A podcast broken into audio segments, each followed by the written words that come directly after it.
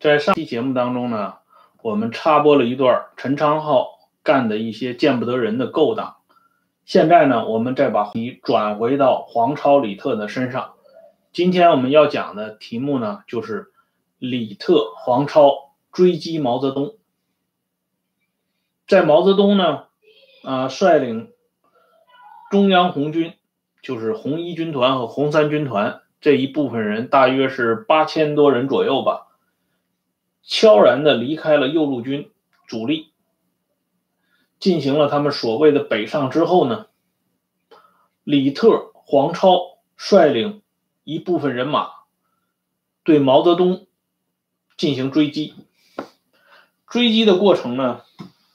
在很多人的回忆录当中呢都有所体现，集中呢就是讲李特啊是如何的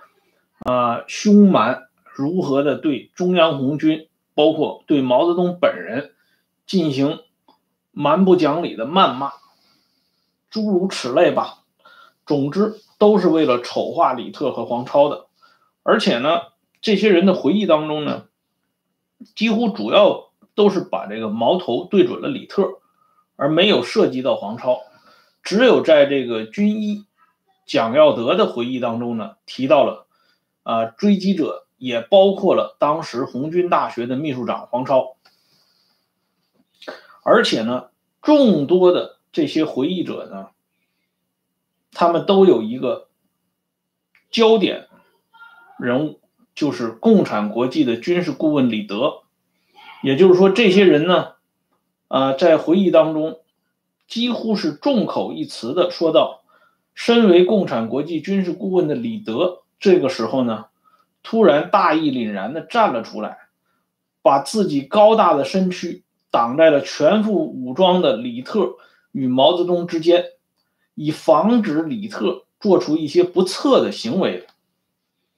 关于这一点呢，杨尚昆啊，他的这个回忆录里头说，遵义会议时，李德根本不肯认错，此时却挺身而出，捍卫毛主席，这一点还是好的啊，这是。杨尚昆啊，对这个李德的表扬啊，还有呢，就是这个宋任穷啊，人送外号“宋老鬼”。呃，宋任穷的回忆呢是说啊，李德对我们说：“我同你们中央一直有分歧，但在张国焘分裂的问题上，我拥护你们中央的主张。”啊，这是这个宋任穷的回忆录里边啊，他又提到了这个李德。但是呢，非常有意思的是啊，关于这个李德，我们都知道，在中共迄今为止，几乎所有的官方史料和官方编写的党史教科书里边，把第三次反围剿啊，第五次反围剿的失败的原因。啊，几乎无一例外的都算在了李德、博古等人的头上啊！当然呢，也要延伸一下所谓的左倾冒险主义路线等等吧。而对李德的评价呢，一直是非常之低啊！大家通常引用的就是彭德怀的那句“宰卖爷田不心疼”的话，借以呢来丑化这个李德。可是为什么在这个关键时刻却又把李德呢？啊，进行了一番美化啊！大家都说到这个李德，这个时候居然能够啊仗义直言，这又是一个什么样的原因呢？他要昭示着什么样的这个内涵呢？啊，这里呢，我简单来说一下。呃，后来呢，到了陕北以后呢，曾经有过一个年轻的美国人。大家也都知道啊，他的大名已经是这个多数中国人都是耳熟能详的了。埃德加·斯诺啊，他写过一本书叫《西行漫记》。在斯诺的这本书当中呢，他作为一个旁观者啊，尽管呢他的内心与这些左倾革命者可以说是息息相通，但是呢，他仍然保留了那么一丝丝的啊。一丝一毫的冷静，也就是在他的这份冷静当中呢，得以让我们看到李德啊不容易被人看到的另一面。啊，斯诺说过这样一句话，他说应该为李德说句公道话，他在江西应负的责任实际程度可能被夸大了。实际上，他成了共产党为自己吃了大亏进行辩解的一个重要借口。替罪羊能够把大部分责任归咎于他，总是使人感到宽心的事儿。这是斯诺的一个评论。应该说呢，斯诺的这个评论是恰到好处的啊。我们都知道，每当我们落败的时候，最喜欢找到的借口。就是这个外来势力，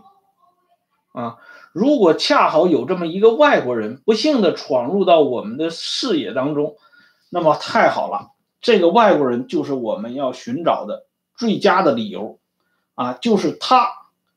搞坏了我们这一锅汤啊，以至于呢，我们最终落了下风。那李德呢，实际上就做了二十世纪三十年代江西瑞金苏区的。替罪羊了，可是这个替罪羊呢，这个时候呢，却被披上了彩绸和锦缎啊，拉出来示众啊，说他啊，为了捍卫毛泽东，捍卫中央红军顺利北上，做出了极为特殊的贡献。而实际上呢，用李德这个啊站出来的表态，也恰恰。是为了进一步的抹黑追击者的李特和黄超，因为从正常的角度和逻辑，他大家可以得出这么一个结论：你看李德这样一个人物啊，这么一个臭不可闻啊，为这个江西苏区落入敌人之手啊，做出了很多努力，这个努力是打引号的啊，可以说是罪魁祸首之一的李德，他都看不下去了啊，他都。对这个李特和黄超的这种追击行为看不过眼去了，那可见呢，李特和黄超做的是多么的过分，而李特和黄超的行为那一定是不折不扣的反革命的行为，这也是官方啊惯于使用的一种手法。然而呢，这种手法啊却不幸的啊被人家戳穿了。我们来看一下这本书啊，这个是李德。就是奥托·布劳恩，他晚年写的回忆录《中国纪事》。在这本书当中呢，他丝毫没有提及他的那个啊被众人捧到天上的那个光荣事迹，他根本就没有讲他和李特之间发生过什么样的争吵，更没有啊像宋任穷的回忆录里说什么我站到你们这一边。这方面的话没有，反而呢，李德啊向我们透露了两个我们在一般情况下没有看到的啊这么一个重要的背景。一个是呢，先说第一个啊，李德认为红军分裂的历史啊，实际上毛泽东是唯一从中得到利益的人。他摆脱了来自张国焘方面的政治和军事上的压力，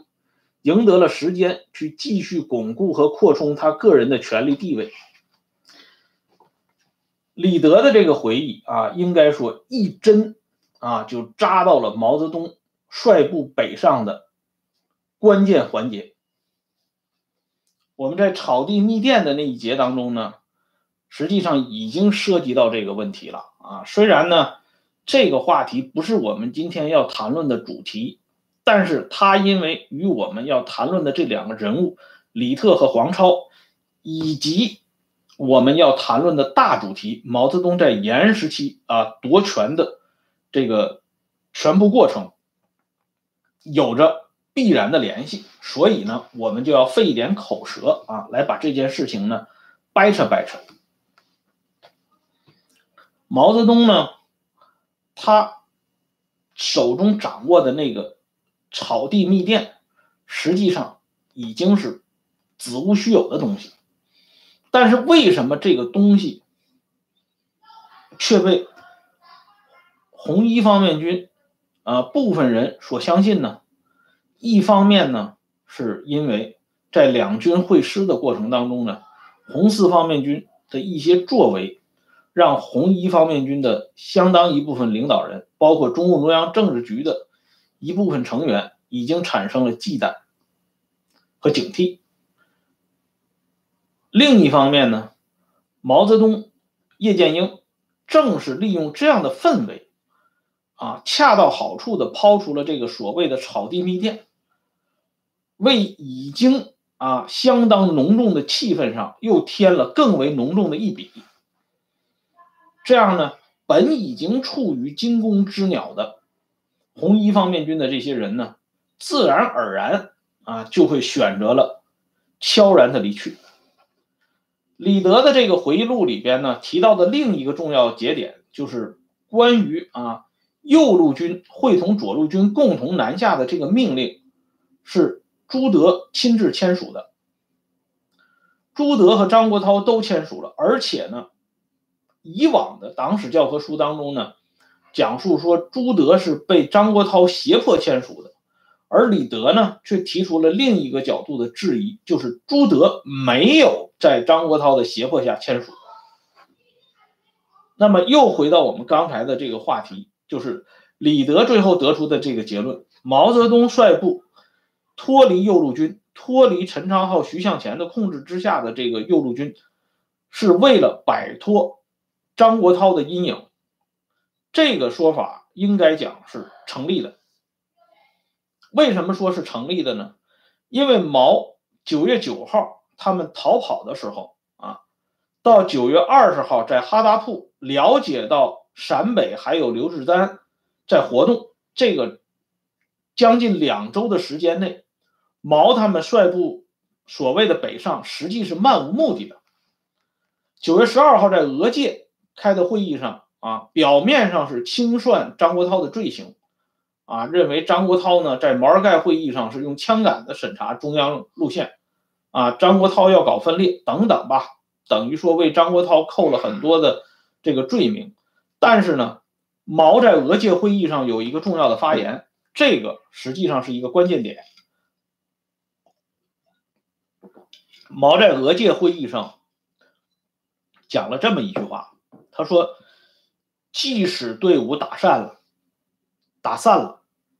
啊，我们也要去做白区工作。”这句话呢，在张闻天的年谱当中啊，就是一九三五年九月二十号这一天的记载当中呢，得到了体现啊，就是说。在哈达铺召开中共中央政治局常委会议时候，作为中共中央总书记的张闻天呢，提到了两条腿走路，一个呢是设法派人与白区取得联系，建立白区工作，这是张国焘的啊，呃，不是张国焘啊，是张闻天的提议。还有一个呢是张闻天提议呢，派遣谢觉哉和毛泽民去新疆建立交通站。可能的话，与国际接头，啊，这是张闻天年谱啊。从张闻天年谱的这个介绍当中呢，我们可以看到啊，哈达铺会议上，实际上的两条腿走路呢，也是啊，为了填补这个漫无目的的所谓的北上的缺口，逃跑了啊，从这个陈昌浩、徐向前的眼皮底下逃跑了，但是下一步去哪儿？大家完全不清楚，那这样呢？啊，毛说我们打散了的话，也要去做白区工作。那么张闻天就提议，我们要建立好白区的联系。另外一方面呢，我们也设法呢同苏联人接上头。这样呢，如果做不了白区工作，我们就可以退到苏联去。啊，后来你像这个抗联，东北抗联，最后不就是呃残部完全就是退到苏联境内了吗？啊，也就是说呢，他们当时。啊，这个后来啊喊破了天的那种北上抗日啊什么这些口号，其实都是后来造的假。当时的情况是，他们根本不知道北上落脚点在哪里。九月二十号，在哈达铺得到了《大公报》啊、山山西国民日报这些报纸，包括后来与这个贾拓夫啊进行谈话以后，才知道陕北这个刘志丹啊在那里活活动，这样呢，他们才提出来啊到陕北去，那里是我们真正的落脚点啊。在那之前呢，他们是根本不知道的。所以李特、黄超在追击他们的时候呢，说他们是这个逃跑、逃跑主义，也不是完全没有道理的。而且呢，这里要补充一点的是，啊，我们中国人有一句老话啊，叫做“做贼心虚”啊，大家都知道，如果真的是啊，像毛泽东、叶剑英他们描绘的那样啊，张国焘、陈昌浩、徐向前他们啊，策划。要把毛泽东这些啊中央红军、中央政治局的人啊聚歼于这个呃出发地的，如果真的有这个所谓的这个密电或者是密谋的话，那么他他的举动一定是这个慎之又慎，密之又密。即便是走漏了风声，他们也决然不敢啊大张旗鼓的派出李特、黄超这样重量级的人物去进行这个。长长距离的这个追击啊，这等于就是授人以柄啊，告诉了我们要收拾你们啊，这种啊下下策的做法，绝不是张国焘这样智商的人物能够做出来的啊。而李特、黄超的这种明目张胆的去追赶，而且呢，他们在追赶的时候已经喊出来了，总司令已经签署了南下的命令。啊！你们背着总司令跑，啊，就是彻头彻尾的逃跑，啊！他们已经喊出了这样的话，而且正是在李特、黄超喊出这样话之后呢，被裹挟啊，完全不明白为什么半夜要逃离这个现场的这些原红四方面军啊，被混编进入红军大学的这些学员呢，啊，幡然悔改，跟着李特、黄超呢，又沿原路返回了。哎，而且呢，我们注意到啊，当时的情况根本不是这些人啊所回忆的是什么？李德挡在毛泽东的面前啊，去阻止李特的这个所谓的进一步的这种啊不测的这个行为，而是另有其人。这个人是谁呢？这个人就是彭德怀啊。关于这一点呢，还就是这个。莫文华的回忆录里边，啊提到了这个事情。莫文华说呢，毛泽东当时对李特啊说了一句话，说你们不要闹了，彭德怀来了。啊，毛的这句话呢起了很大的作用。啊，彭德怀在红军当中的威信啊威望是相当之高的，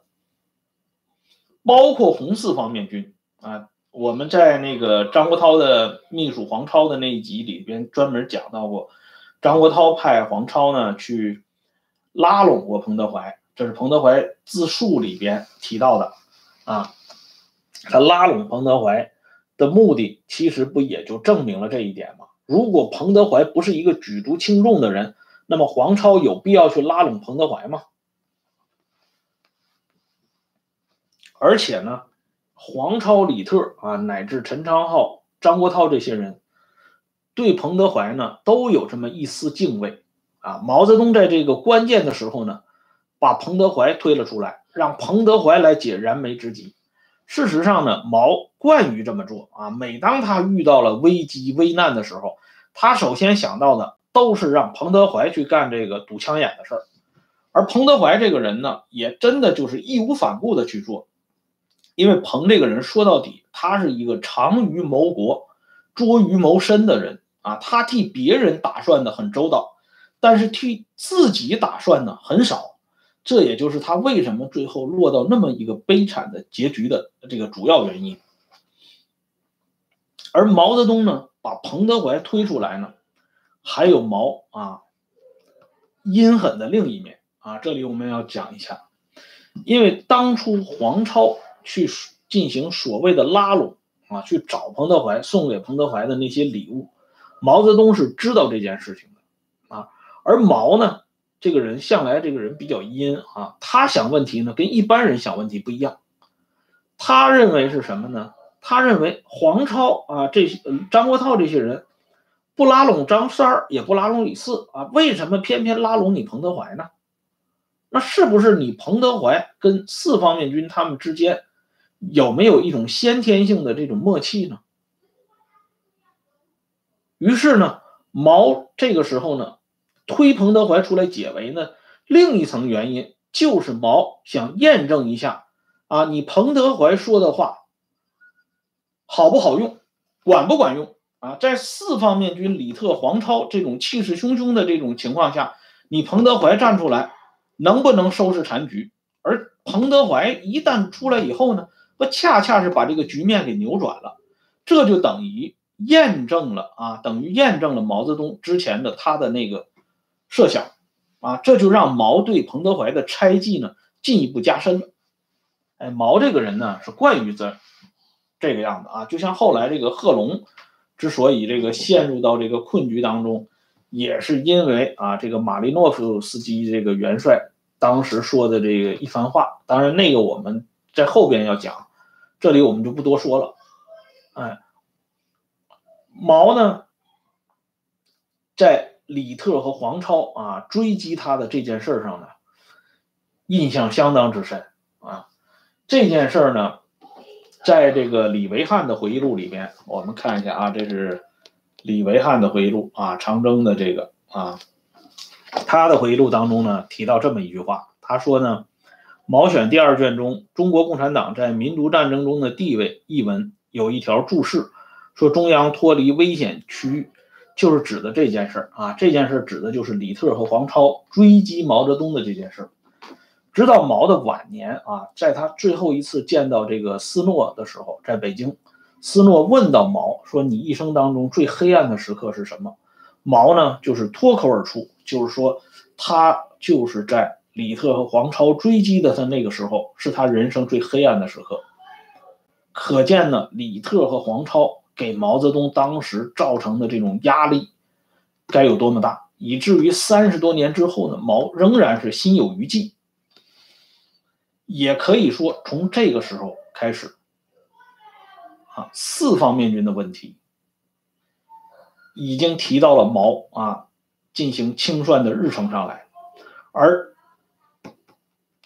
晃在他面前的这两个人，黄超、李特，也成了毛啊必欲出之而后快的两个关键人物。也就是说，从这个时候开始，黄超、李特。这两个人的人生啊，已经进入了倒计时。那么，经历了惊险的一幕之后呢，啊，接下来就是西路军以及西路军战败。当西路军战败之后呢，黄超、李特啊被编入到了西路军工委当中，担任负责人之一。他们辗转，就是到了新疆。他们初到新疆的时候，迎接他们的啊，据李天焕的回忆啊，是无微不至的关怀啊啊，而且呢，运来了一车的哈密瓜给他们解渴。当时呢，包括黄超、李特啊、程世才啊、李天焕啊、曾传六啊这些人啊。在饥寒交迫当中，遇遇到这种意外的温暖啊，真是让他们感激涕零，以至于这些活着的人到晚年的时候回忆这个场景的时候，仍然是啊十分的感动和激动。可是感动激动之后呢，黄超、李特面临的不再是同志间的温和和温暖了，而是。杀气腾腾的清帅，陈云到了新疆了，康生也到了新疆了，而另一个更可怕的人物也很快就要到新疆来。他们来到新疆之后，干的最重要的一件事情，就是如何处理黄超、李特这两个刺儿头。那么，我们将在下一期的节目当中呢。详细给大家介绍一下陈云、李先念这两个人有什么样的特殊的表演，而这两个人为什么晚年的时候啊能拧成一股绳，